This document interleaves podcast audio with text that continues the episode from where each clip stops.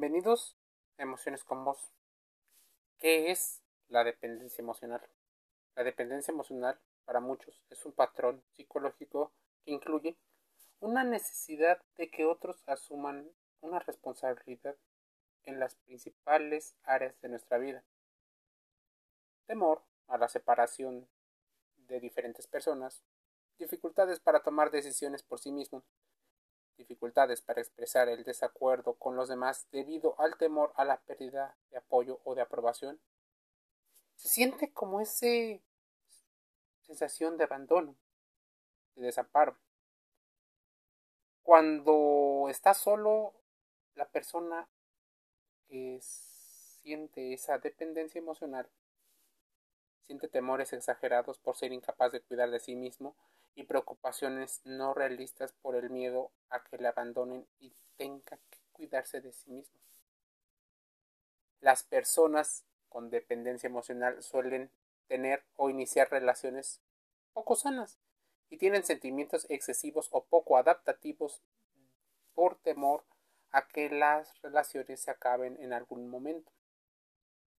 Esas relaciones pueden acabarse no tanto por esa sensación que tiene el dependiente de haber hecho algo malo, sino en ocasiones por una responsabilidad mutua de estar haciendo o relacionándose con nuestras heridas, con las personas que aparentemente podrían ser las más adecuadas, pero no son las personas que nos van a venir a salvar.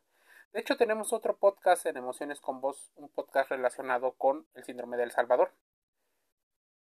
¿Cuáles son las causas de la dependencia emocional? Porque probablemente por algo llegaste a este podcast. En realidad, la dependencia emocional es un rasgo de personalidad, pero si se presenta en un alto grado de dependencia, hablamos de un trastorno. Está definido en el Manual Diagnóstico y Estadístico de los Trastornos Mentales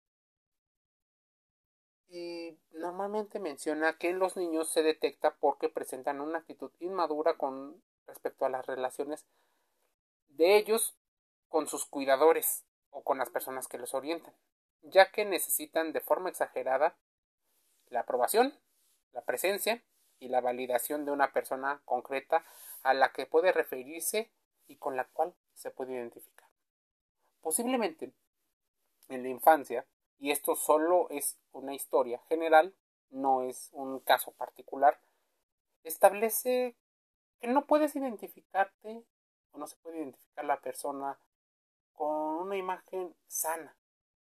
Así que al no poderte imitar, entiendes a adaptarte como a camuflajearte en los demás. La dependencia se intensifica por una educación sobreprotectora o incluso una demasiado excesiva. Esa que inculque temor.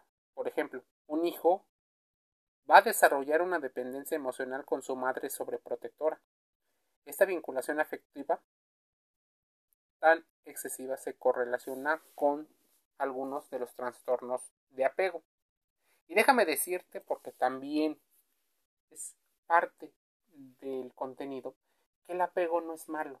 Incluso que la, de cierto grado de interdependencia en las relaciones se consideraría normal. Pero cuando se empieza a transformar en una excesiva necesidad con tintes narcisistas, esas que solo desean satisfacer las necesidades de un individuo, es donde empezaríamos a pensar que existen algunos problemas. En el fondo, una dependencia emocional elevada se encuentra bajo una triste y carente baja autoestima y un alto grado de inseguridad. ¿Y por qué se vuelve triste? Porque las personas en ocasiones no saben salir de esta zona.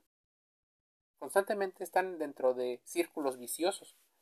También hay un gran miedo a estar solo, lo que repercute en la calidad de la pareja, ya que lo que mantiene el vínculo de la pareja es un miedo persistente a que la relación se acabe. Probablemente desde el lado ansioso. Se puede identificar a las personas con dependencia emocional por conductas y síntomas. Te voy a decir algunos, pero es importante que vayas y contrastes todos con tu psicólogo de cabecera. Baja autoestima y autodesprecio. Ese donde normalmente consideras que no eres suficiente. Buscar relaciones de pareja teniendo poco criterio, poca asertividad y en muchas ocasiones partiendo de una asimetría de poder. Tienden la tendencia a la ansiedad y a la depresión. Habitualmente las personas con dependencia no asumen sus responsabilidades o se echan toda la culpa. Esta situación dual genera grandes problemas. Tienen dificultades en la toma de decisiones. Pretenden, aunque no lo necesiten, de pedir datos y contrastación de información. Suelen tener fuertes inseguridades. Pueden presentar y tener problemas para hacer cosas por sí solos o solas. Están dispuestos a obedecer y a ser subordinados de forma desproporcionada a modo de que alguien se responsabilice por algunas de las acciones. Estas situaciones son adaptativas, pero lo que al principio de niños nos funcionó, no nos funciona eventualmente cuando somos adultos. Hay un temor al abandono y al rechazo, lo que dificulta la libre expresión y la libre opinión. Hay una necesidad tremenda por agradar al otro. Hay una dificultad para iniciar proyectos por su cuenta. Hay una falta de confianza en su propio juicio y capacidades están dispuestos a hacer tareas no deseables por mantener la relación de dependencia. Posiciones, claro, inferiores en relaciones.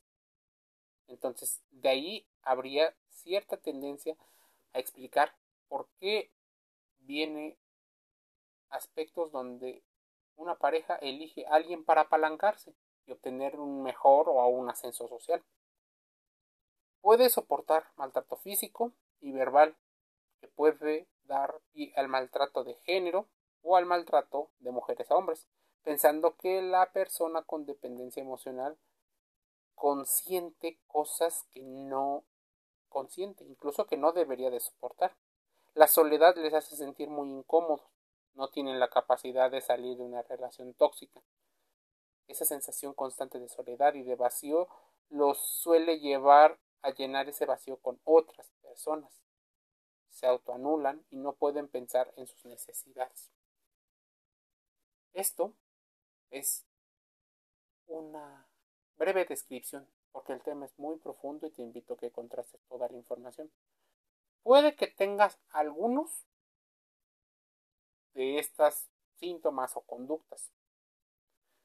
Esto no significa que una persona dependiente no haga cosas por sí mismo, lo que ocurre es que necesita el apoyo o la aprobación de otra persona para reforzar su autoeficiencia. Si no encuentra con quién espejearse o a quién imitar, se convierte en uno de los problemas en la relación. Y puede ser laboral, puede ser de amistad y también puede ser de pareja. Hablemos de la más conocida y comercialmente conocida, la dependencia emocional en la pareja. En la relación de pareja es necesario cierto nivel de dependencia. Si hay una independencia total, no tenemos una relación equilibrada y nos puede llevar a la falta de objetivos comunes. Para que una pareja funcione adecuadamente es importante un cierto grado de dependencia sana, pues si se funciona de forma completamente independiente, la relación puede terminar siendo disfuncional, asimétrica, donde uno de los dos crezca y el otro no. Sin embargo, uno de los dos cónyuges tiene un alto grado de dependencia, se convierte en una relación desequilibrada y puede que la persona dependiente llegue a sentirse inferior a su pareja sentimental y estar dispuesto a obedecerlo en todo. No está directamente comprobado que la otra persona, que la persona de la cual depende, sea mala o buena, porque ese sería un aspecto moral y ético. Pero esta sensación de baja autoestima nos hace creer que somos dependientes de. Sin embargo, si uno de los dos cónyuges llega a hacer, hacerlo a propósito o con cierta malicia, se convierte en antecedentes de posibles delitos. En estas relaciones desequilibradas se puede tornar poco saludable con el paso del tiempo, ya que parece incluso un love bombing, una estrategia de demasiado amor para que el otro dependa de mí y tenga o pueda haber un control de una parte a la otra. En estas relaciones desequilibradas se tornan muy peligrosas. La persona dominante incrementa su autoridad hasta el punto que anule y maltrata al dependiente. Pero, ¿qué pasa con las similitudes? Porque las puede haber. ¿Qué pasaría si no se busca anular a la demás persona y se evita un alto riesgo o de daño emocional o un daño a la salud? Todos estos temas, te digo, son muy complejos, así que tu caso particular será algo diferente a las generalizaciones que estoy haciendo. Solo sirve para que vayas comprendiendo algunos otros términos y busques a tu psicólogo de cabecera, a ese al que le tienes confianza y conoce tu caso. La dependencia se puede poner peligrosa. Incluso podemos citar que las personas con alto grado de dependencia emocional eligen parejas explotadoras, narcisistas, manipuladoras, poco empáticas y poco afectuosas, que creen poseer habilidades fuera de lo común y parecen muy seguros de sí mismos y tal vez no lo sean. Pero también podrían elegir personas a las cuales quieren poseer, dominar o controlar. Entonces, muy bien, muy bien, tendríamos que ver y particularizar cada una de las situaciones. Estas relaciones desequilibradas se pueden tornar poco saludables. Cuando la relación llega a un punto de maltrato físico o psicológico, el dependiente soporta desprecios, humillaciones y hasta está dispuesto a obedecer a todo para que no le sean abandonado o no existe esa sensación. La persona afectada es capaz de reconocer el maltrato porque tiene la capacidad de terminar la relación por estar también en una parte consciente de lo que hace, pero está enganchada emocionalmente a su pareja. La dependencia puede conducir a una situación extrema de círculos viciosos, es decir, no solo uno, varios. En un momento dado la relación termina rompiéndose, pero al poco tiempo el dependiente intentará recuperar a su expareja incondicionalmente. Si la expareja genera expectativas de reconciliación, el dependiente emocional reinicia la relación como si no hubiera pasado nada. Y eso se vuelve en una situación muy peligrosa para ambos. Obviamente pierde más el dependiente emocional que la persona que es el objeto del deseo. Para el dependiente, esta situación afecta de forma negativa a su autoestima y a su salud, tanto física como mental, pasando por síntomas de ansiedad, depresión o pensamientos obsesivos.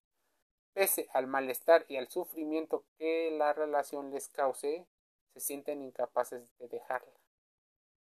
No es que quieran, es casi una situación como la que se viven en las demás o otras adicciones. ¿Cómo se puede identificar una persona dependiente emocional? Todas las personas tienen cierto nivel de dependencia afectiva y no hay que olvidar que para relacionarse hay que tener cierto grado de interdependencia, de esa sana.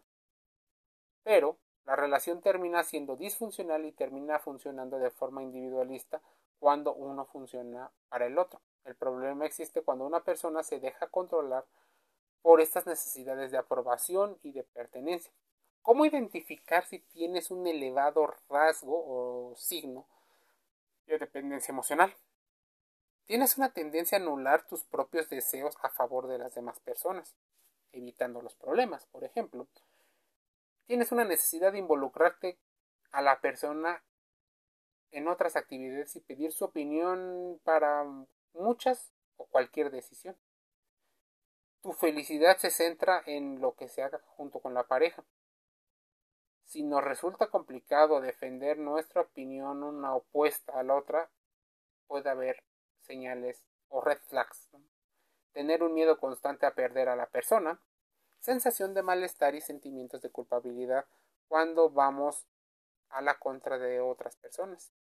dejarnos manipular con facilidad por diferentes personas, una tendencia al aislamiento social y una sensación que las relaciones se convierten en una montaña rusa de emociones en las cuales hay un nivel alto de activación de nuestras heridas de la infancia. Se activa, desactiva, se activa, se desactiva. Esto es peligroso. Los dependientes emocionales muchas veces no son capaces de darse cuenta de los efectos de su dependencia y cuáles son las consecuencias de su vida. Así que una autoestima sana o de preferencia con tendencias elevadas puede compensar la falta de estas situaciones. Pero date cuenta que existe un rasgo de manipulador, dominante o posesivo. Existen cosas que las personas no quieren vivir, pero lo viven. Existe personas frías y distantes. Incluso deberías de preguntarte por qué vuelcas todo tu interior hacia el exterior. Algunas de las consecuencias de la dependencia emocional, la identidad se ve afectada caracterizándose por un yo o una identidad débil. Puede que sea la causa de depresión, ansiedad, agorofobia, fobia social, etc. La falta de autosuficiencia emocional, así como una falta de opinión propia o una inseguridad a expresar tus propias opiniones. Te muestras vulnerable por ser manipulado, pero podrías y deseas tal vez manipular para equilibrar la cosa o la situación, el problema o fenómeno, sensación de inferioridad y las dificultades en el entorno laboral o económico. ¿Cómo combatirlo? Porque también posiblemente llegaste a este podcast por ello. El primer paso es conocer y aceptar nuestro rasgo de personalidad y hacernos conscientes de que esta situación emocional no es sana ni a corto, mediano ni a largo plazo. Si entonces puedes ser una persona emocionalmente dependiente, te aconsejamos redactar una lista de aquellas cosas que haces por amor y aquellas que no haces por amor, que lo haces más desde el miedo. Piensa que necesitas ayuda profesional para romper ese enganche y poder mejorar tu vida, así realizar ese cambio vital de vida que tanto has soñado. Emociones con vos cierra un podcast más invitándote a suscribirte gratis, Google Podcast, Spotify Estamos en Apple y en otras redes sociales. Te un saludo.